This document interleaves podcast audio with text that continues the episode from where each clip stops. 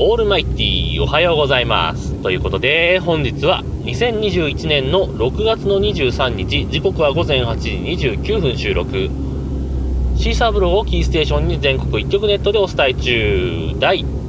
870回目のヌーラジオをお伝えするのは毎度ながらございますけども。えー、仮面ライダーセイバーを見なくなって久しい今日この頃皆様いかがお過ごしでしょうか？えー、まあ何回か前の話で、あの、子供がね、もう仮面ライダーセイバーになってから見なくなったよって話をしたんですよね。で、まあポケモンになっちゃったよって話をなんかしたような記憶があるんですけども、えー、もうずっと見てないんですよ。えっ、ー、とね、えー、東京だと多分ポケモンって土曜日にやってんのかな？テレ東だと多分土曜にやってると思うんですけども、長野県の場合は1週遅れで、えー、日曜日にやってたりとかするんですよね。えー、なんで、まあ、日曜日の、しかもね、朝6時半とかにやってるんですよね。さすが地方って感じがするんですけども まあ、それはいいんですけども、えー、で、まあ、その流れでね、6時半に、まあ、起きて、ポケモンを見て、まあ、ちょっと時間空くけど、その後日朝に行けばいいものを、まあ、見ないんですよね。で、まあ、たまたまこの間、あの、録画設定は変えてなかったんで、で、シングルチューナーなので自動的に録画時間になると、テレビが、えー、映っていたら、えっ、ー、と、テレ朝系に切り替わるんですよね。で、録画が始まるんですけども、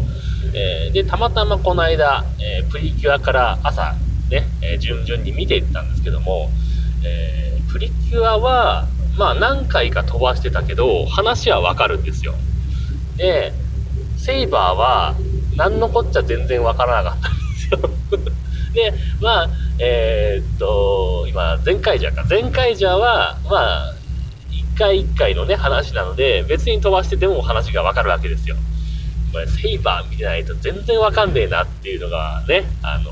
あれなんですけど、まあね、あの、セイバーのね、あの、スタートからちょっとね、あの、つまずいたっていうのが、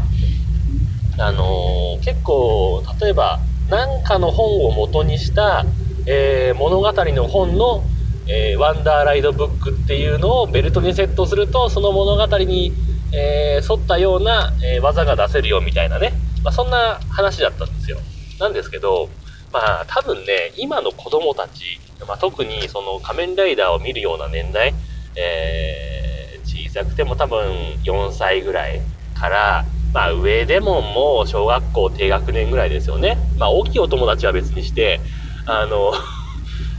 実際見てるのって多分そのそうなんですよ。ただね、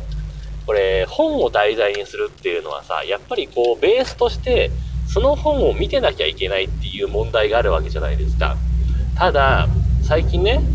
ね自分とかの世代だったらまだ、あの、いわゆる昔話っていうんですか？えー、桃太郎とか金太郎とか、あの手のやつですよ。えー、あの手のやつの絵本って、多分1回は何かしらの、まあ、家なり、保育園、幼稚園なりで、多分見たことがあると思うんですけど、今の世代って、もう絵本が、もう爆発的に出てて、この絵本がいいよみたいな感じで、ね、最近だと何ですか？えー、だるまさんがなんとかとかさ、なんかいろいろあるじゃないですか。で、まあその関係もあって多分、いわゆるその昔話とか、グリム童話とか、あの辺の本を読んでない子供たちが今の世代なんですね。親はわかるけど子供がわからないので、えー、親が説明するにしても、じゃあこの本買ってくるかってなるかっていうと、ね、このコロナ禍、なかなかえー、本屋さんに行って、じゃあ子供にね、この本を読ませるかってなるわけじゃないし、まあ、アマゾンで買えばいいというか、まあ、でもやっぱ本ってさ、ある程度、アマゾンね、あの、解説書とかだったらまだね、あれなんですけど、実際手に取って絵本なんか特にですけど、見たいというところがあるわけじゃないですか。それ考えるとちょっとなかなか難しいよなっていうところで、あまあ時代と合ってなかったんだろうなという感じがして、えー、視聴率的にはどうなんでしょうか なんか全然盛り上がってない感じがするんですけど、えー、ちょっと前、まあ、セイバーが始まった頃っていうと、えー、自分のツイッターのタイムラインも結構ね、えー、01からの流れで結構セイバー見てた人もいたんですが結構離脱してて全然自分のタイムラインにはセイバーという文字が。もちろんあのツイッターのトレンドとかには、えー、日朝のねプリキュアとか全カイジャーとかセイバーとか出るんですけどあんまりねどちらかというと多分大きいお友達しか見てないのかなみたいな雰囲気のツイートしかないのでうんわやネタとしか見てないなという感じがするんですけど。まあそれはいいんですけどもね、えー、あのこのね子供がねふと歌い出したんですよ、えー、まあご多分に漏れずうちの子供もいわゆる昔話とかえー、なんなんつうのそういう昔話系の童謡え、の歌っていうのもあんまり聞くことがなかったんですよね。で、今1年生ですよ、上の子は。急に歌い出してね、あの、金太郎の歌を歌い出したんですよ。まさかり担いだ金太郎ってね。で、普通だったら、熊にまたがりお馬の稽古じゃないですか。子供は、熊に負けるなお馬の稽古って歌ってたんですよね。で、うん？と思って。え、な、何？もう一回言ってって、自分の聞き間違いかもしれないんだけど、熊に負けるな、大間の稽古って言ったよなと思って、もう一度言ってくれなかったんで、正しくわからないんですけど、小学校でそうやって聞いてんのかなと思ってね。あのー、これ、ヌヌラジオで話したかなえー、っと、まだ自分の子供が、まだ1歳、2歳ぐらいの頃ですかね。えー、誰かにね、あのー赤ずきんちゃんの本をもらったんですよね。それこそグリム童話ですよね。で、あの本の中で、狼に、あのー、ね、定番だと、石をね、あのー、赤ずきんちゃんをね、腹を裂いて赤ずきんちゃんを出して、そこに石を詰めて縫って、えー、寝かしとくみたいな流れがあるじゃないですか。それがね、石じゃなくてじゃがいもになってたことがあったんですよ。で、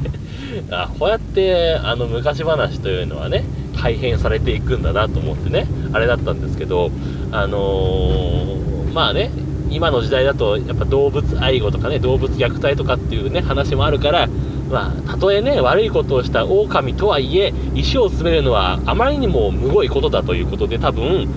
じゃがいもになったんでしょう。じゃがいもでもだいぶお腹痛くなるんじゃないかなとは思うんですけど、